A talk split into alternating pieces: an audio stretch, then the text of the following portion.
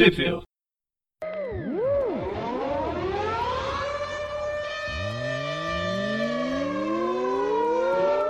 Bem-vindos a mais Trip View. Eu sou o Presto. Eu sou o Gustavo. Eu sou o João.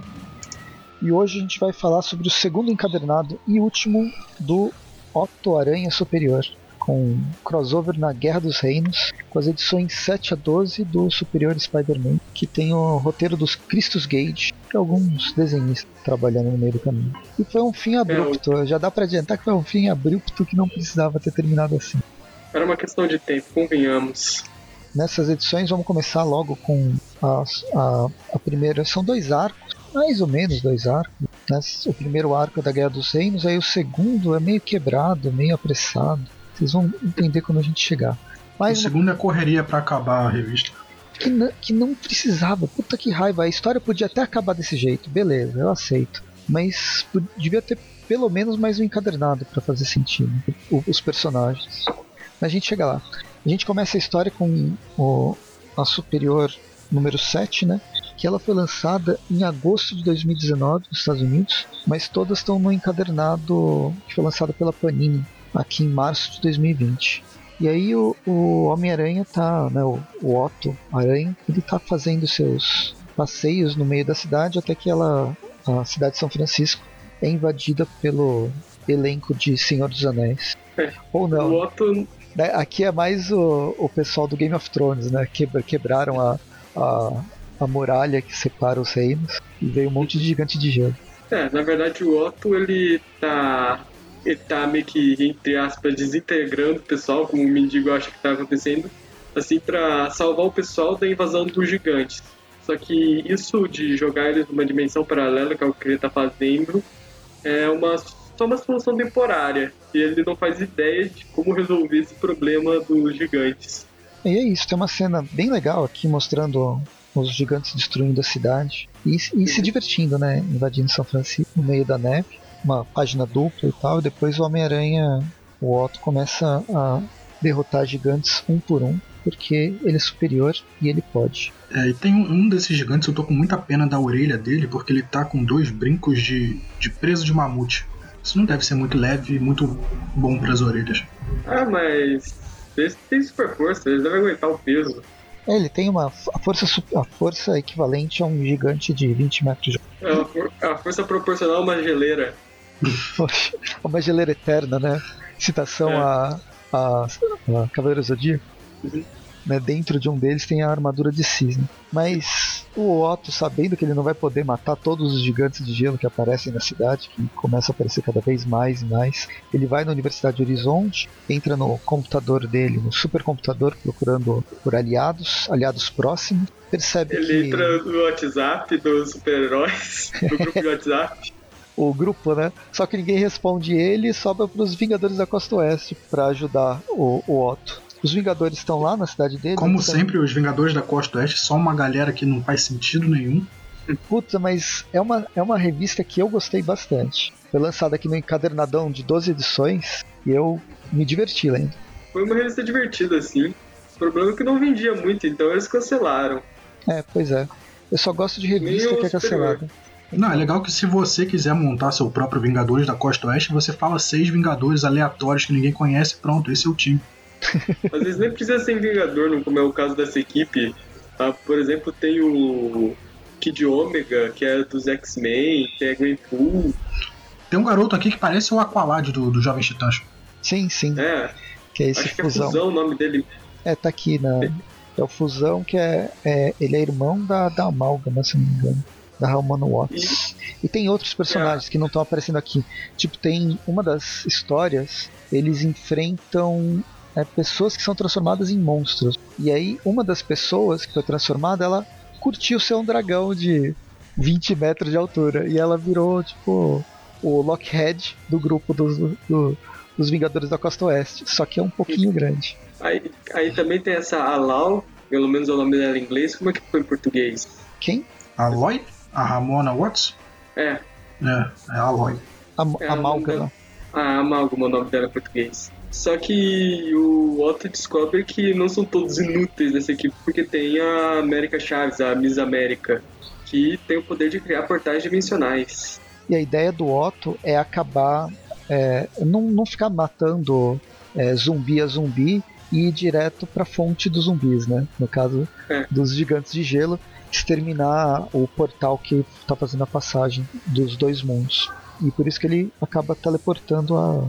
a não, teleportando não, ele vai pra lá, né? Não, ele, ele, ele teleporta é, e- o, todos os Vingadores para São Francisco. É, ele se encontra com essa equipe, ele, ele ajuda eles contra os gigantes de gelo. Eles têm uma discussão, inclusive o Gavião Arqueiro não confia muito no Otto porque ele é um ex-criminoso, mas como o Otto bem lembra, o Gavião Arqueiro também era. Mas no final das contas eles decidem se aliar. E pensando bem, os, o, o, o Gavião Arqueiro nunca foi um grande vilão, né? O Otto foi, foi vilão por muito mais tempo. O Gavião Arqueiro ele é um capanga da Viúva Negra, pra falar a verdade. Ele nem era vilão, ele era capanga. E aqui eu mordi a língua, porque uma das melhores, melhores personagens da história é a Gwen, a, a Gwen Poole. Porque ela faz umas. Ela faz esses comentários é, metalinguísticos e é, é muito engraçado, falando que essa história é só um tain e ela não representa nada pra saga. Então, pra quem tá lendo a saga, nem precisa ler ela. Tudo que tá acontecendo Ela- aqui não tem a menor peso dramático para a história principal. E se tivesse peso dramático, era porque alguém fosse morrer. Mesmo que alguém morresse e ninguém lembrasse na próxima edição. Mas é melhor ficar sem peso dra- dramático mesmo, porque aí todo mundo sobrevive. Esse diálogo é muito bom. E eu acho que eu resumi mais ou menos o que ela vai falando durante as duas edições. né? É. Pois é. Toda hora, é- a todo momento, os- o, o Otto se acha, não, ele quer, ele quer ser o protagonista do de todo o universo, né? Ele quer resolver a situação do- da Guerra dos Reinos e tal. E a, e a Gwen fala, ó meu, a gente é só personagem coadjuvante, não vai conseguir fazer nada. Não sei o que, que você tá querendo. É muito, é muito engraçado. Ah, é, É, o ele Otto fala. fechando a múltipla bolacha do pacote e a Gwen Poole mandando a real. Tem uma hora, outro personagem que ela fala é o Tubarão Terrestre, que é um dos personagens jun- que, que tá no, nesse grupo dos, dos Vingadores, Vingadores da Costa Oeste. É um grupo, é um grupo engraçado. Bem, eles ficam brigando, a, a protagonista nessa história não é, o protagonista não é o Otto, ele perde até o protagonismo pra Gwen Aranha, pra, pra Pra Gwen. Gwenpool. E a, a personagem da, da Miss América aqui, ela também tem uma participação muito importante nessa abertura de portais. E mesmo a personalidade do- dos, dos, ah, dos personagens, eu acho que ele é bem trabalhado. São vários personagens que aparecem no fim para contracenar com o Otto, mas todo mundo dos Vingadores Secretos, ou pelo menos grande parte dos Vingadores, tô falando Vinga- Vingadores Secretos, dos Vingadores da Costa Oeste, eles têm uma, uma importância na, na história. Eles têm um papel importante na história. A gente não falou que o desenho é do Lan Medina, né, nessa, nessa parte. Uhum. Mas enfim, depois de muito discutir, eles vão para Nova York, porque talvez lá eles consigam acessar esse portal para outra, pra outra realidade, porque a, a, É sempre em Nova York. a Miss América não consegue abrir esse portal. Lá eles encontram o Quarteto Fantástico. O, o Otto ele acha isso muito bom, porque pelo menos ele pode conversar com o Reed Richards, que é o cara que sabe como fazer as coisas, como re- resolver as coisas. E o Reed fala: É, Ó, a gente não é personagem principal nessa, nessa saga, não. A gente tá aqui só pra ficar batendo em, batendo em vilãozinho mequetrefe mesmo. Um detalhe que o Otto ele tem uma proximidade maior com o quarteto, porque na- lá na lendária fase do John Byrne, o Otto ele chega a aparecer para ajudar a Sue quando ela tá tendo problemas com a gravidez dela. Ele é um, inclusive tem um confronto bem legal com o Senhor Fantástico no caminho do hospital. E meio que por causa disso, eles. O quarteto é mais amigável com relação ao Dr. Otto. Legal. Tem uma nota aqui falando que um dos encontros foi na Homem-Aranha 73 da Editora Abril, em julho de 89. Se eu não me engano, foi essa edição mesmo que ele está falando. É essa daqui que tem o Reed comentando que o Otto tentou ajudar a gente, apesar do problema mental dele, né? Sim, sim. Essa mesmo, então. Foi aqui no Brasil, foi nessa edição que saiu no Brasil essa história. Essa edição já foi é, relançada aqui no Brasil alguma vez? Eu acho que não. Acho que não, né? Senão a própria Panini teria colocado numa edição mais. numa edição dela, né? Ela fez referência justamente à editora Abril. Foi publicado há bastante tempo. É legal essa fase. Nossa, é muito boa essa fase do quarteto. Então, mas é numa edição do Homem-Aranha, né? É, saiu aqui no Brasil uma edição do Homem-Aranha. Mas Ah, tá. É uma edição do quarteto que saiu na revista do Homem-Aranha no Brasil. É. Eu esqueci dos mix, não sei como. Aí acaba essa primeira revista. E acaba que no final das contas, o- esse plano que, que o Otto arma, ele, ele é bem engen- engenhoso. É um plano que faz muito sentido. Que, que eu imagino que os Vingadores da, da, da Costa Oeste sozinhos não conseguiriam pensar nisso. Então faz sentido o Otto pensar nisso e ir lá falar com os Vingadores, mas no jeito arrogante dele. uhum. Aí no fim, é, eles conseguem é, levar esse plano à frente com os dados que o, o Reed Richards conseguiu, né?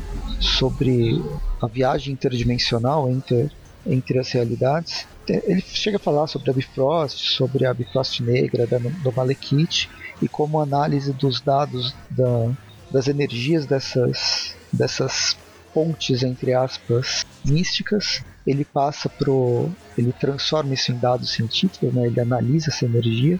O Otto emula, consegue fazer uma. trans- usar esses cálculos matemáticos para emular essa energia, jogar na, na, na Miss América e ela, compreendendo como funciona isso, abrir um portal para essas realidades paralelas, para esses outros, para esses 10 reinos da, da árvore, né, do, do, do- da mitologia do Thor, mitologia nórdica. E aí eles vão. primeira- eles vão primeiramente pra Svarvel.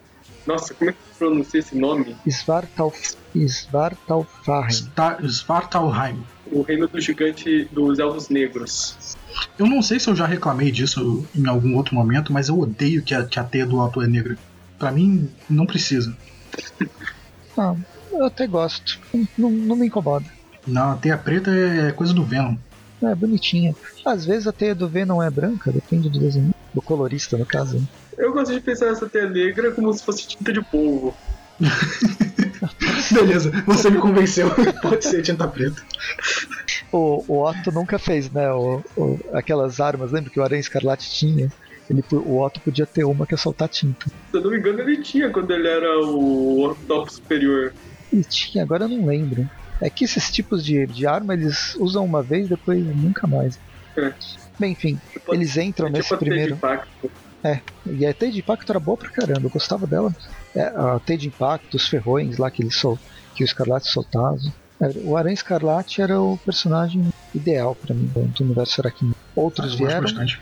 Mas eu gosto bastante do Escarlate. Com a roupa clássica, moletom azul, todo rasgado. Ah, eu, eu prefiro o Kane como, como Aranha Escarlate. Eu gosto do Kane também, mas é outro. São dois personagens completamente diferentes. Sim, isso é uma outra pegada. Eu gosto mais do Kane porque, até na, na fase que não saiu aqui, que a Panini não publicou, que era o slogan dele era todo poder e nenhuma responsabilidade. Uhum. Puta, eu queria muito ter lido isso. Eu vou ter que ler por outros meios. Va- Vale os, mei- vale os meios escusos porque é uma, é uma saga legal. É, É eu, um arco bem legal. eu volto a dizer, o único arco que foi publicado aqui foi o pior arco, que é o Carnificina Mínima. Mas tem gente que gosta, então não vou falar mais nada. Tem um arco do Raven com o Aranha Escarlate que é muito bom. E é importante, né, pro, até pro, pro Craven, Uhum. Pra construção, pro, pro desenvolvimento do- dos personagens. É uma pena que o coisa não. E publicaram uma porcaria do Aranha Escarlate, que aquela fase do Peter David foi ruim pra caramba. Enfim, prefiro que publique mais do que publique menos. Mas aí, depois que eles passam de Svartalfheim, eles vão pra Jotunheim, que é o reino dos gigantes de gelo, e aí encontra aquele grupo que a gente já conversou num, no podcast sobre a Guerra dos Reinos, que é o grupo liderado pelo Capitão América, mas com o protagonismo do Homem-Aranha e sua capacidade de falar com animais. Inclusive, eles estão com as mesmas roupas e o Homem-Aranha tá com aquele mesmo elfo mágico que permite ele falar com os animais. É, parece que, que é bem no final daquela revista. Então, Que eles acabaram de voltar. É tipo pós-crédito. então, quando começou eu pensei que fosse, mas depois quando a gente vai vai lendo, percebe que não, isso aqui é antes deles reencontrarem o Thor. Eles estão no meio de vários gigantes, mas eles ainda não encontraram o Thor. Cara, eles estavam falando, a Gwen Puma ela tava falando que o- esse Sol Taim não vai ter relevância. Vendo essas cenas, pensando bem, isso aqui é um Taim do Taim. pois é. Eu- A Gwen, Gwenpool não esperava nem por isso, que é o tá indo, tá indo. E aí eles conversam, tem. O Otto quer falar todas as ideias dele, tudo que ele podia fazer. Mas o grupo lá do Homem-Aranha, do, o Capitão América, eles têm os seus próprios planos e isso não vai se modificar porque a gente sabe o que, que, que aconteceu. Aí resta o Otto ir embora. É, é, muito bom que antes dele ir embora, ele tá conversando com o Peter, ele fala com grande superioridade vem responsabilidade. É, eu ia comentar isso. Você roubou e estragou meu bordão. Impressionante. e a, a participação do Homem-Aranha aqui tá muito engraçada. Tá? Aí, falando em participação, inclusive agora que a Gwen ela tem um diálogo bem legal com o superior sobre as pessoas serem protagonistas da própria história até elas se encontrarem com outras histórias. É, é legal que é, é engraçado, é, é, ela trabalha com essas metáforas, mas é sério, né? É uma. O Otto que se acha o superior, ele deixa o superior no nome dele. E é um tapa na cara muito violento, hein? É, ter essa conversa, ter alguém falando isso pra ele. Tipo, não, você não é ninguém. Essa, essa conversa dela com ele é completamente meta na revista, porque ela tá falando pra ele e pra gente, porque a gente tá lendo e tá, tá entendendo isso tudo. E ao mesmo tempo ela tá falando isso pra ela, pra ela não, pra ele, para ele se ligar que ele não é estudo e pra gente. E aí, por fim, o Otto aceita a sua insignificância e volta pra, pra Califórnia, onde ele é significante pelo menos no micro para salvar as pessoas que precisam, que precisam dele. Isso aí, a edição termina com eles lutando de novo com, com os gigantes de gelo e o Otto meio que entrando nos Vingadores da Costa Oeste. Entrando com muitas aspas. pois é. Não sei se o resto do pessoal sabe disso, né? Uhum. Inclusive termina com ele gritando Vingadores Assemble. Avante Vingadores. É, isso, isso é um comparativo que eu não sei se é antes nessa revista ou se é na primeira, que ele fala, ele fala é, para mim, meu, meus Vingadores da Costa Oeste, que é o, é o que é, o, é o Scott começo. fala, né? Com os X-Men. É, pra mim, os X-Men, né? Hum. E aqui ele fala Avengers Assemble, que é, já é uma coisa mais do, do grupo, não é vocês trabalham para mim, é a gente trabalha junto. Sim. É, bem legal. Eu não tinha pensado nessa análise. E foi legal, eu gostei dessa, dessa história. Ler essa, essa, esse arco me deu esperança que podia ser legal esse final do, do personagem. Mas aí a gente vai para Homem-Aranha Superior número 9, né? Aqui, dois aqui a arte volta a ser do aqui a arte volta a ser do Mike Hawthorne, que era o desenhista regular da série. E é uma arte que eu não gosto tanto. Eu acho que ele tem o cara não sabe fazer expressão, ou pelo menos não sabe fazer a mesma expressão em dois quadrinhos diferentes. Sei lá, eu até gosto, é meio retrô. Eu curto. É, eu também não gosto, não. E eu, eu vou concordar com você, Presto. Ele tava caminhando pra um, pra um lugar tão bom porque no último arco a gente viu que ele estava sendo super egoísta e ele estava aprendendo lá com, com os coadjuvantes da história dele que ele tem que se importar com as pessoas, tem que se importar com, com a polícia que faz o, o, um trabalho pesado também, tem que se importar com quem ele está salvando. Aí nessa parte do, do, da Guerra dos Gênios a gente acaba com ele dando valor ao, ao, ao grupo aí a gente vai e caminha para esse final completamente nada a ver com o que ele estava aprendendo até agora. Mesmo essa, essa revista, Homem-Aranha Superior 9, que é Dois Aranhas, ele começa recebendo a chave da, da cidade e essa essa edição ela ainda não faz parte do arco final necessariamente. Não sei se já se o Christus Gage já tinha recebido o anúncio de final de, de título, mas essa história ele está sentindo todo o peso de não ter salvado. Olha, eu sou superior a todos. Eu sou um super-herói agora, então tenho que salvar e não posso deixar ninguém morrer. Eu recebi a, a, a chave da cidade porque pô, salvei São Francisco inteira por causa de uma ideia de, mesmo que arriscada, mas uma ideia de levar eles para um ficar em fase, né? Ficar fora de numa realidade paralela, qualquer coisa nesse sentido. Não vou explicar os termos científicos do, do lance, mas funcionou ninguém de São Francisco morreu durante uma invasão de seres mágicos. E aí ele passa por todo um processo de, poxa, eu salvei essa cidade, mas as cidades vizinhas morreu um monte de gente. Eu não posso salvar tudo. Eu sou superior, mas eu não consigo ser Deus. E isso pesa muito para ele. E a, a, interação dele com esses outros personagens, com os personagens coadjuvantes principalmente, com a Ana e com a essa outra a, a outra, a Emma. a Emma vai jogar na cara dele outra, outra coisa. Olha, baixa sua bola, eu sei que você está fazendo o seu melhor, mas seu melhor ainda não é o suficiente, nunca vai ser o suficiente. E é uma lição de humildade atrás da outra que o personagem está tá recebendo. Claro que a edição termina com a, a, a aparição do, do Norman Osborn, né, de seis braços, e o Homem-Aranhas, que vai dar início É. ao arco, necessariamente o arco final. Que aí, Eu- aí começa só ladeira abaixo. Porque assim, nessa edição começa com o Otto, né, recebendo a chave da cidade, inventando uma desculpa pra ir embora. Aí ele tem essas discussões com a Emma e com a nossa Ana Maria. Depois disso, tem um confronto dele contra o Thunder Century, que era um inimigo da Mulher-Aranha na fase dela. É o secular aqui na, na Panini. É. Uhum. E nisso que ele encontrou a aranha, eles têm essa discussão que você comentou. É, a, a vinda, a, a apari- a aparição do, do Peter aqui nessa história foi completamente aleatória, né? Ele brotou do, do nada, como se ele se teletransportasse. Pois é, o Peter ele atualmente está desempregado, ele tem muito dinheiro para cruzar o país todo só para encontrar o Otto. Só pra dar um valeu. Dá um oi. Eles nem tomaram café junto. Aí é isso, né? É, o Peter vai embora, ele ele tem mais discussão com, com a menina, a- com a Emma. E aí acaba que aparece uma aranha, depois aparece várias aranhas, as aranhas se juntam. Vira o Homem-Aranhas e tá ele com o Norman Osborn e o Homem-Aranha e tem seu próprio Planador Aranha.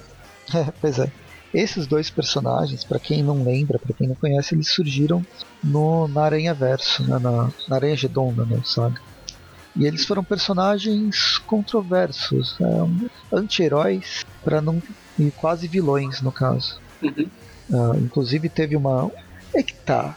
Aqui vai ter uma explicação de por que, que o, o Norman tá contra o, o, o Otto, mas é tão forçado que eles tiveram um desentendimento, mas que não se justifica tudo que tá acontecendo.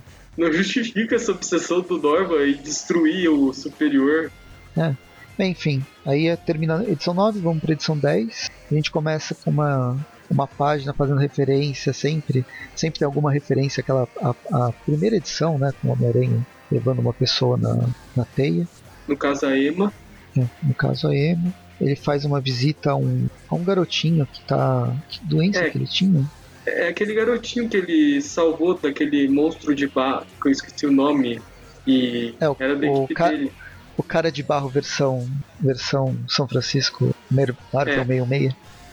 Aí é, é uma forma do Otto buscar uma certa humanidade, né? Talvez esse garoto é uma ligação que ele tem, até uma lembrança de que ele pode ser um herói.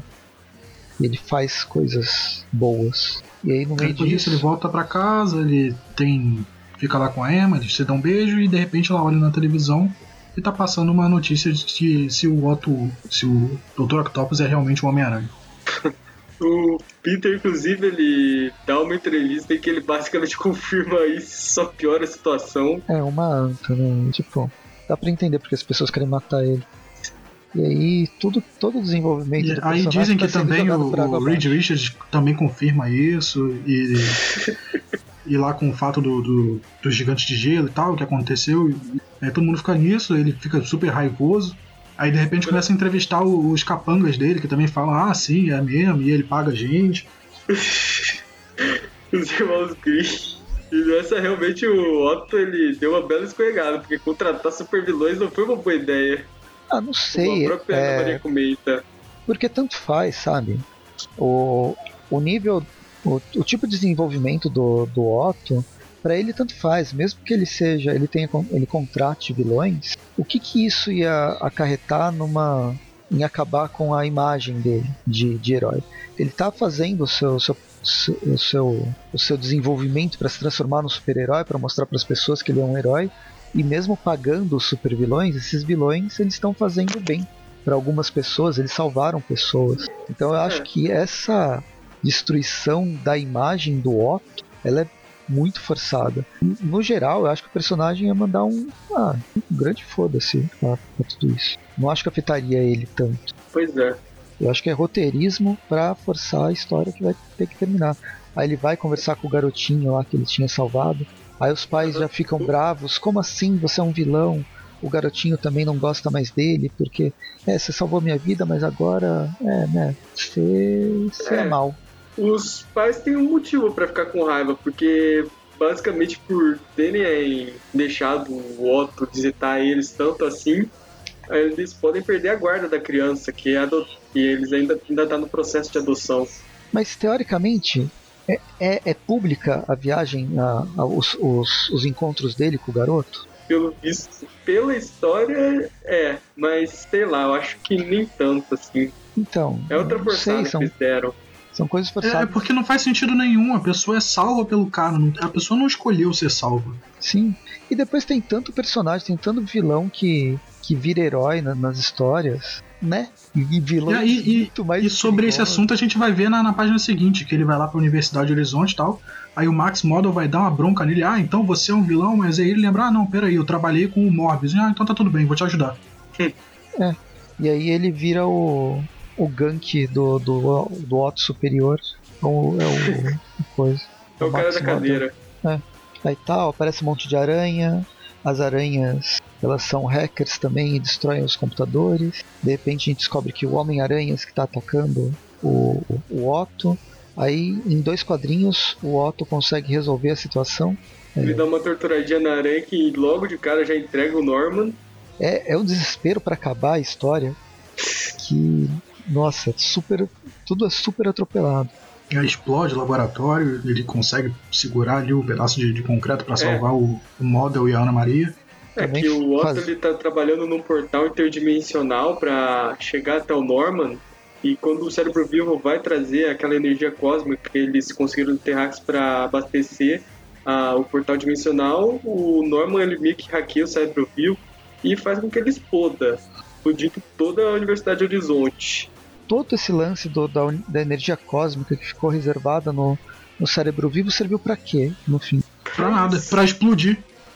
Pra explodir na tua cara. Tipo, ah, nossa, que saco. Aí, pra fazer o Minha Culpa, eles colocam. O desenhista ainda tenta fazer umas mais, mais referência ao Homem-Aranha, porque tem, quem tá lendo vai falar: ah, que legal. Ele tá fazendo é, um, um easter egg aqui do, do Otto levantando a universidade inteira nas costas. Mas não, desculpa, não. Não é suficiente. Easter egg é legal, mas ele não, não faz o. Não, não é o, o principal da história. E aí já, já aparece o Norman dando risada desacordando o Otto num socão. Num Três, socão três, porque ele tem três braços. Vai, termina a décima edição, começa a décima nona. Nossa, essa edição. meu Oh, Não, é- essa edição é muito ruim. Essa, essa edição não faz sentido nenhum, a, a número 10. É, então. Tanto não faz sentido que eu falei errado, né? Termina a décima, começa a décima primeira, É, é a não a décima nona. Eu fui pra edições que nem existem. É E porque aí? a gente tá contando como se fosse de 6 em 6. E aí ela começa. é, era para ter, era para ser de 6 e 6, né? A gente tá ajustando ao que deveria ser a cronologia. O- a história começa com os bombeiros salvando as únicas três pessoas que sobreviveram, pelo jeito. Porque todo mundo. Então as únicas três que estavam no prédio. É, vamos fingir que a universidade estava completamente vazia e só tinha eles lá, né? Não sei. Em, em Era domingo. parte- em uma parte aqui. Não, tava todo mundo em quarentena, por isso. Em uma parte aqui parecia que. Eu, mas eu devo ter. Eu devo ter viajado. Como se. Eu acho, acho que tinha, tinha ficado, ficado gente lá e só sobrou os três. Mas não, acho que só os três estavam na faculdade. Bem, enfim, não importa. Aí na página seguinte a gente vê todo, todo a- o grupo do que o, o Otto O pagava noturno. O plantão noturno, todo o, o grupo que o Otto pagava está sendo massacrado pelo Norman Osborn. Por quê? E Porque sim, porque precisa precisa que isso aconteça. E aí a, a mãe do lá o garotinho e os pais, eles estão no prédio também. E aí eles estão correndo. Eles é, a cidade de São Francisco virou Novo Horizonte, né? Novo Novíssimo Horizonte. É, tudo corre no mesmo quarteirão. A faculdade é que vocês não estão vendo, mas está do outro lado. É, parece que São Francisco agora tem duas ruas. É a rua da faculdade, a rua do prédio do garoto e a ponte. Porque a ponte tem que ter. né? Enfim, aí o Otto chega a tempo, bate no. Bate não, né? Apanha do, do, do Norman. Norman. O Norman O Norman, sequestra o Norman faz- garotinho. o Norman ele faz questão de lembrar o Otto que da última vez que ele enfrentou o Norman Osborn ele já não deu conta do assunto. E de Pô, novo o Otto também não tá dando conta porque o Norman ele faz o homem o superior implorar pra ele pra devolver o moleque. E é uma rivalidade que não faz sentido, não, não tem porquê deles estarem brigando. Pois é. Sim, é uma riva- rivalidade que não faz sentido. E a ação não faz sentido. O Otto não, não perderia assim tão fácil. O, o Dorman não tá fazendo nada para ganhar, da, a, ganhar do, do Otto. Ele tá. As coisas só estão acontecendo. Não, só vai melhorar. É. Aí o Norman ele faz um, pa- um trato. Se o Homem-Aranha ele tem que matar três inocentes, em troca ele vai salvar. Ele não vai matar essa criança. Só que não pode ser criminoso, não pode ser doente terminal, tem que ser três pessoas completamente saudáveis e normais. Bem, o Otto desmaia, aí ele acorda no, num tipo de um hospital. Ele acorda no hospital, vê, vê todo mundo. Todo mundo mal, a menina Emma tá mal, o amigo zumbi dele tá no hospital também. Torcer a cabeça. A Ana Maria começa a dar lá o discurso dela que ela sempre fala, ah, mas você é herói, não sei o que, tem que fazer isso e aquilo. Aí qual que, é, qual que é a solução? Qual que é a solução? Pacto com o Mephisto. Nossa. Claro, ele é o Homem-Aranha. O que mais ele poderia fazer numa situação dessas? O Christus Gage queria fazer a, o, a viagem do. a- o, fazer o Otto passar por toda os 60 anos né, do, do Homem-Aranha. E aí ele só tinha 12 edições pra isso. O que, que eu faço? Coloco tudo no- numa página só. Caraca, sério, quando eu vi o o Mephisto nessa página, deu vontade de parar de ler. Foi, e ele faz o pacto com o Mephisto, chamando, chamando o Mephisto com um, um raiozinho do, do, de um dos da- das patas elétricas, eletrônicas dele. É, ele inventa a desculpa que ele analisou a magia do Doutor Estranho, mas na verdade o Mephisto ele aparece lá porque ele quis, porque ele já tava de olho no Otto faz um tempo. Já tá desde a, do último encadernado, no final da luta, começa com o demônio de olho no Otto. Sim, É porque o Mephisto ele gosta de desgraça, ele gosta de, de ajudar quem tá no chão, no fundo do poço. E por E isso, é aquela ajuda. por isso que eu até acredito, eu até acredito que isso que tá acontecendo tava planejado, o Cristo, os Christus Gage planejou pra fazer dessa forma, Pra fazer isso, mas não dessa forma. Isso era pra ter, isso, da forma que foi feito, não foi nada natural. Provavelmente ia ter pelo menos umas 12 edições pra que isso a gente aceitasse pelo menos. Mesmo Sim, sim, pa- parando pra analisar, faz sentido. Porque ele tava numa crescente muito boa de aprendizado, de tentar mudar e tal. Só que teria que ter um tempo maior pra, pra gente explorar esse, essa queda dele, dele tá aprendendo, tá tentando e do nada não conseguir. Ter acontecer alguma coisa muito ruim, ele voltar pro fundo do poço. Teria que ter mais umas seis edições aí dele, dele indo de- dessa, dessa curva de aprendizagem do topo lá pra baixo. E não simplesmente, pum, apareceu o Norman Osborn e ele não consegue vencer. É a mesma rivalidade com o Norman, esse Homem- Homem-Aranha Sim, que sim. apareceu aí pra nada também. Ele apareceu em dois, três quadrinhos e não teve, não teve função de, de verdade. Ele podia ser qual- qualquer. a- a- aquele ara- a, Octobo que o, o O Octopus. Doppelganger. Não, aquele Octobo, sabe? Os Octobos que ele tinha espalhado na cidade. Ah, sim, O. Homem-Aranha fez esse papel. Ele, e ele tem potencial para ser uma coisa muito melhor. De, de outra. De, de- que não tem nada a ver com o que foi mostrado. Mais voltado para terror, mais voltado até para comédia, se você quiser ir para esse lado. Mas o papel dele foi ser um, um robozinho, um, um, um drone. Um drone que fica vigiando o Homem-Aranha. Enfim, aí tem o Pacto, o Mephisto. O superior ele tem uma proposta. O, o velho, ele atualmente não dá conta do Norma, mas o velho eu dele poderia dar. Então o superior quer que o Mephisto restaure ele ao que ele era, o velho Dr. Octopus, por um dia pra salvar o moleque e derrotar o Norman. Só que o Mephisto diz que não, ele não tá interessado, ele parece também não ter nem interesse na alma do Otto, mas ele faz um outro acordo. O Otto ele vai voltar a ser o que ele era permanentemente, sem nenhum tipo de doença física ou mental, ou qualquer vestígio de Peter Parker que tenha ficado nele, para ele poder resolver a situação. E no final o Otto acaba aceitando, mesmo com a Ana Maria dizendo que não.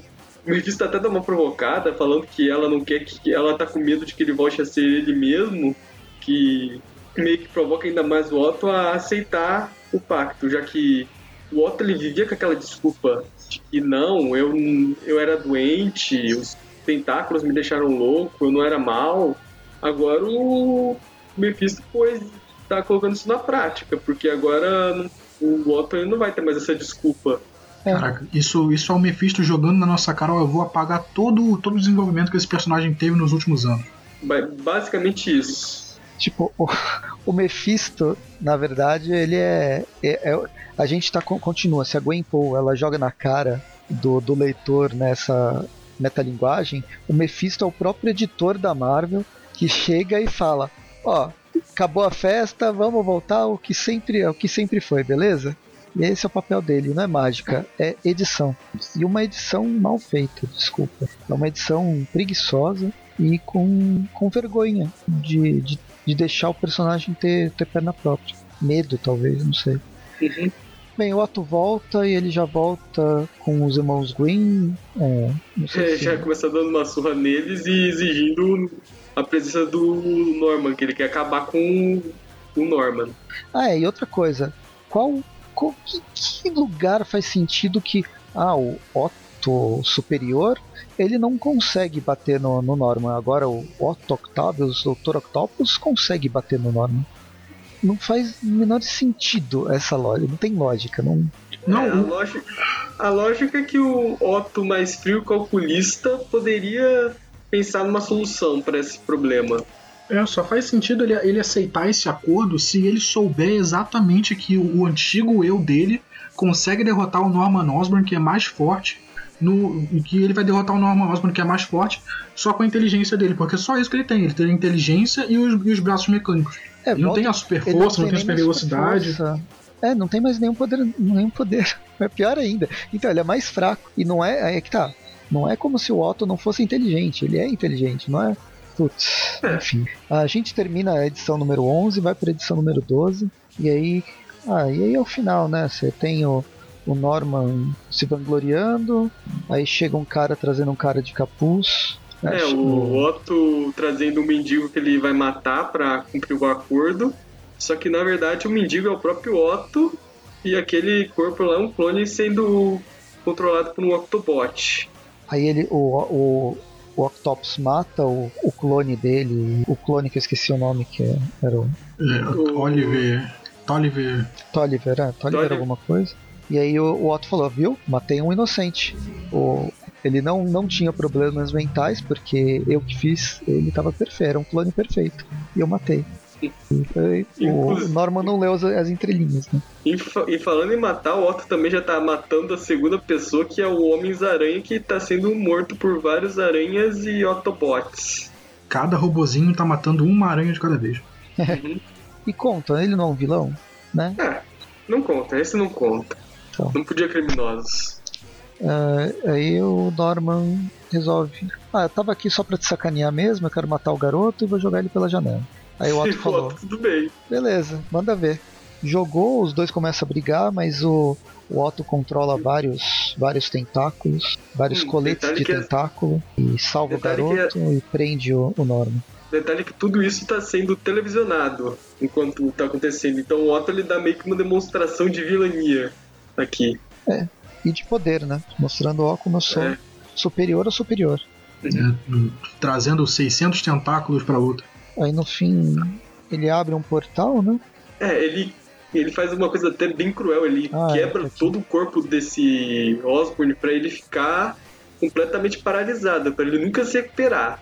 E aí nessa quebra que ele descobre um, um pedaço da teia da vida, né, a Uhum. teia da vida e do destino que fazia era responsável por fazer a, a mudança de realidade, a viajar entre as realidades pelo no Aranha Verso e usa essa energia para abrir um portal e devolver o Norman pro mundo dele. Todo, Todo fudido e quebrado. quebrado. Aqui sim o Norman teria motivo para ficar puto e perseguir o, o, o Otto até o fim da vida. Mas até Aí sim, então não. faz sentido uma, uma, uma rixa dos dois. Mas até o momento não.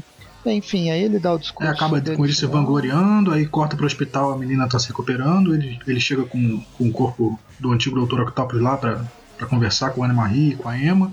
E aí mostra que ele não, não lembra muito de, de nada, né, do que ele teve enquanto ele era Homem-Aranha. Ele não lembra de nada da, da primeira fase dele superior. Ele, inclusive, nem lembra mais a identidade do Peter Parker com seus aliados dele nem nada. Que é super conveniente, né? Mas, convenientemente, ele lembra quase tudo que aconteceu nessa segunda fase do superior. É, porque senão não faria sentido ele saber quem é a Ana Marie, saber quem é a Emma, ele só iria embora, ele não iria pro hospital. Uhum. Ah, e aí eles ficam discutindo, mas é uma discussão sem sentido. Que a- as duas não vão convencer ele de nada, porque não tem mais o que convencer. Ele tá aí também, não se sabe o porquê. E Aí corta pra uma semana depois a gente tem o enterro do. Elliot Tolliver. É, Elliot Tolliver.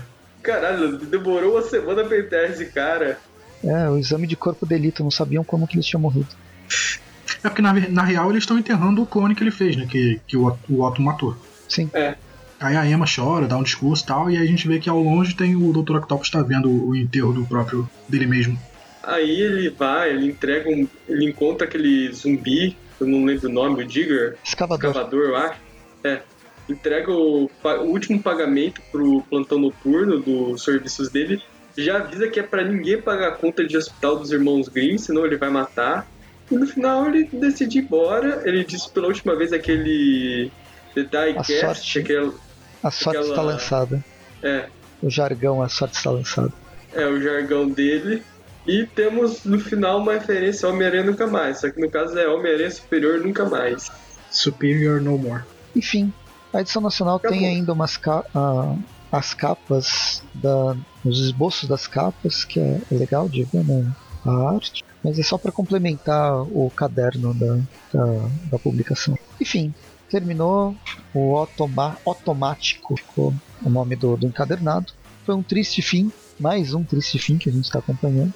Triste de muitas formas. E eu tô até com medo, sabe, do Venom. O Venom do Donny Cates tá muito legal, eu sei que ainda tem muito a desenvolver. E aí depois vai sair o Donny Cates e vão transformar o Venom no, num vilão babão de novo. Não, é claro que vão, vão botar o, o Venom de volta no Edge, o Edge vai voltar a ser vilão. Não, É. o Venom já tá de volta no Ed. É, já tá, mas tá. Então, tá tendo um desenvolvimento legal, uma história diferente. Mas quando o Donny Cates sair, ele vai virar um, um vilão fortão e babão, como sempre foi. Que saco. Mas enfim, vamos pra nota, vai. Vamos dar duas notas. Só pra melhorar um pouco, pra ter alguma nota boa essa, essa edição. Podem, podem dar aí, podem falar. Cara, eu curti o, o Tiny da dos. Não, é um bom Tiny. É um Tiny, mas é um bom Tiny. Ele, ele se reconhece a sua própria, sua própria inferioridade, por assim dizer. E aceita isso. É um arco bem divertido. Já esse último arco, meu Deus, o, o Christus Kate ele tava numa preguiça desgraçada pra acabar esse superior. Ele, pegou, ele misturou o primeiro final superior lá do Dan Slot e, e pegou junto com um jamais. Aí saiu essa lambança. Eu, cara, eu mesmo eu não gostando do superior e querendo que ele voltasse a ser o Otto, eu não gostei da forma como isso foi feita, a forma como regrediram ele demais ao status quo, tipo, ele não se lembrar nem mais do- dessa época heróica dele ou do fato dele conhecer a identidade secreta do Peter Parker poderia render alguma coisa interessante no futuro. Cara, isso até pra quem não gosta do Otto, isso foi triste. Ver o personagem regredido dessa forma foi triste de ver. Então, pro Tainin eu dou uns 7,5, pro Tainin da Guerra dos Seinos. E essa, esse último arco eu vou dar um 4, porque realmente a coisa tá muito triste num todo. Muito, muito apressado, muito mal executado, muito preguiçoso. Eu realmente não gostei nada. Ok, 7,5 e 4. Vou, vou seguir então. É, eu acho que o que eu tinha que reclamar eu já reclamei. Eu, eu consegui gostar mais do, do Tain da Guerra dos Reis do que do final da, da conclusão do arco do, do Superior. É, vou falar de novo, acho que deveria ter um arco no meio pra gente ver essa caída dele e a necessidade de, dele fazer esse pacto com o Mephisto. Eu acho que se tivesse isso, é, não só eu, mas acho que todo mundo no geral iria entender melhor o porquê dele fazer esse pacto como uma última alternativa, uma última saída de alguém que está realmente no fundo do poço, não tem mais o que fazer. Mas aí faltou essa, essas três edições ou seis edições a mais de desenvolvimento, porque do jeito que foi, foi concluído foi muito ruim. Até essa, essa conclusão dele do final é, é chata, você volta pro status quo. Eu, eu acho que eu comentei isso antes da gente começar a gravar. Fica igual o Craven na, no- na, na história do caçado, que o filho dele estava tendo um desenvolvimento legal, mas acabou que só serviu para ele voltar a ser um Craven genérico, não, não um outro personagem que herdasse o legado dele. Então, pra, pra história do Automático, eu vou, vou na mesma linha do Gustavo, vou dar uma nota bem baixa, vou dar 3,5. E pro Tain eu vou dar uma nota mais alta, porque o Tain foi que salvou essa- essas edições. Então 3,5 pro Automático e pro Tain eu vou dar 7. Legal. E já- como o João já disse, eu já reclamei demais. Então vamos direto para nota. Gostei do Guerra dos Reinos, vocês ouviram isso. E eu vou deixar com oito comentários realistas da, da Gwenpool. a melhor personagem. Nossa, olha só. A melhor personagem desse encadernado. E, e o arco final é uma tristeza só. Então, é triste, vai. Vamos dar duas aranhas pisadas. As duas últimas aranhas do Aranha Homem-Aranha. Porque é que tá. São personagens até que poderiam, vilões que poderiam ser trabalhados de outra forma, aparecer em qualquer outro lugar, ser alguma coisa, que não vão ser nada. Que simplesmente é pegou e jogou tudo no lixo. Além do desenvolvimento do, do Otto, eu tenho provavelmente a Ana Maria, a gente não vai mais ver a personagem. Uma personagem que eu gosto pra caramba de, todo, de toda a época de, de, dela, desde, o, desde que ela foi criada com o Dan Slott, a Universidade Horizonte, ah, to, todo, tudo que o Christus Gage assumiu para trabalhar esse Homem-Aranha Superior, que eu achei legal, foi jogado no lixo. Enfim, é isso. É duas aranhas. Temos aí, é, temos aí então a média de 7,5 pro Tain da Guerra dos Reinos e uma média de 3 para Automatic, o final da saga do Otto. Quanto foi? 7,5 pro Tain e 3 para pro último arco. Isso dá, dá uns 5 de média para encadernado. Ah, se a gente não tivesse, não tivesse dividido ah, o encadernado em duas, dois arcos, a nota podia ser até pior. Pois é. Ah, é, enfim.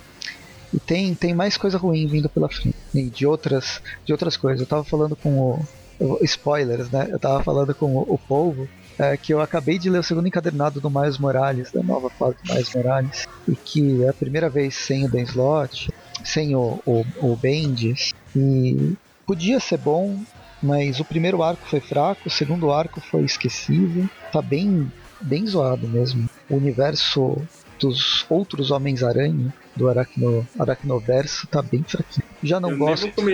Já não gosto do Homem-Aranha da série principal, ultimamente, então tá, tá triste. Só sobra Venom, só sobra Simbionte. Pois é, eu só queria comentar não que a Gwen Aranha não espera muita coisa dela também não. A Gwen Aranha Ah, cara, eu nunca gostei. Eu fico, tão, eu fico tão triste com a Gwen Aranha, porque eu gosto tanto da Gwen Aranha e, e ninguém consegue fazer ela funcionar. Eu gosto dela muito quando ela tá como coadjuvante em, algumas, em alguma história.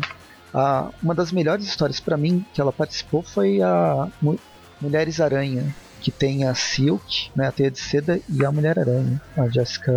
Ah, tá Jessica Jones na cabeça. É Jessica Drew. Jessica Drew. Mas as mensais da personagem, eu gosto do. Eu gosto da estética que eles escolheram, que é diferente. O mundo é, é bem diferente, mas eu não, go- não consigo gostar da personagem, não consigo gostar do- das revistas. Talvez por eu não ser o público público alvo. Mas, enfim, eu queria, eu queria gostar mais da, da personagem. Ela tem todo um design bem legal. Mas enfim, a gente vai voltar a falar sobre eles algum dia mais pra frente. Por enquanto, siga a gente nas redes, nas redes sociais, Facebook, Twitter, Instagram, YouTube, no Padrim. O Padrim é sempre, é sempre bom lembrar, antes que eu esqueça. Que não é seguir, isso aí é, é uma contribuição mensal que vai ajudar bastante o site. E a gente se vê no próximo, no próximo Tweep View. Toda sexta-feira tem Tweep View, menos a última sexta-feira do mês que não tem um Tweepcast. E toda quarta tem Tweep View Classic, com as revistas mais antigas, que já não estão tão antigas assim. Fazendo histórias, tô comentando histórias agora de focado em vilões, não necessariamente só do Homem-Aranha. E agora, dessa vez acho que eu falei tudo, né? É isso aí, até mais. Falou. Tchau, tchau, gente. Boa noite.